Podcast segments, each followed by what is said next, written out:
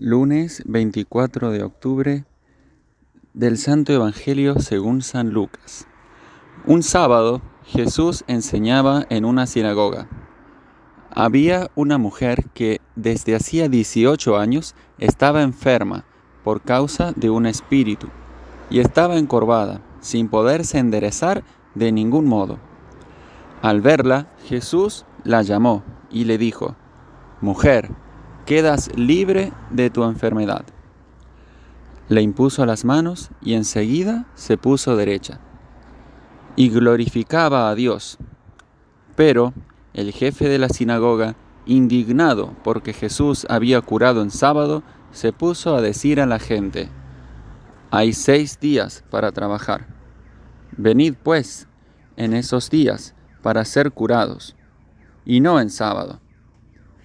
Pero el Señor le respondió y dijo, Hipócritas, cualquiera de vosotros no desata en sábado su buey o su burro del pesebre y los lleva a brevar? Y a esta que es hija de Abraham y que Satanás ha tenido atada dieciocho años, ¿no era necesario soltarla de tal ligadura en día de sábado? Al decir estas palabras, sus enemigos quedaron abochornados, y toda la gente se alegraba por todas las maravillas que hacía. Palabra del Señor.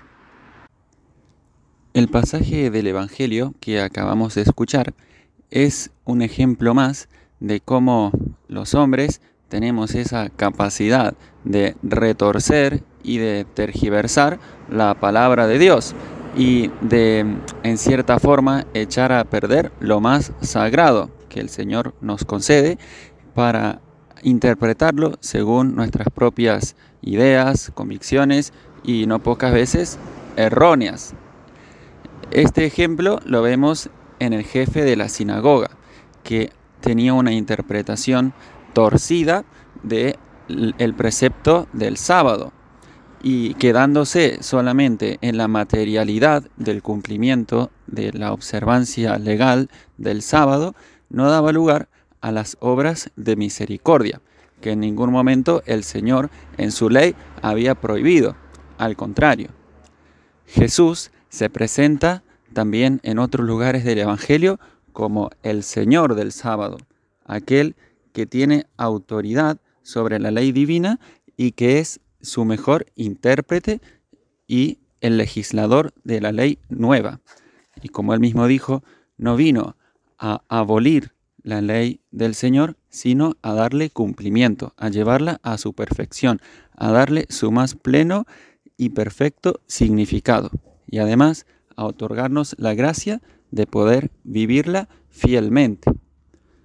Jesús se compadece de esta mujer que llevaba ya 18 años sufriendo esa penosa enfermedad y la sana por pura iniciativa suya, sin que conste que la mujer se lo haya pedido también nosotros tenemos que acercarnos confiadamente al Señor con nuestras heridas, nuestras fragilidades, para que Él nos sane, ponernos al alcance de su gracia salvadora, para que también nos enderece y nos haga mirar de frente la realidad tal como es y también mirar al cielo.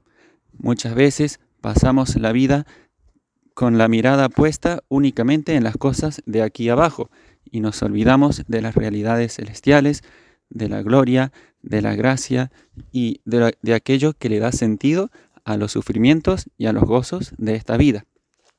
Pidámosle al Señor ser capaces de contemplar sus maravillas que Él realiza en nuestra vida y en la vida de tantos, para así poder alegrarnos siempre en el Señor, alegrarnos del poder, de la misericordia, de la bondad de nuestro divino Salvador.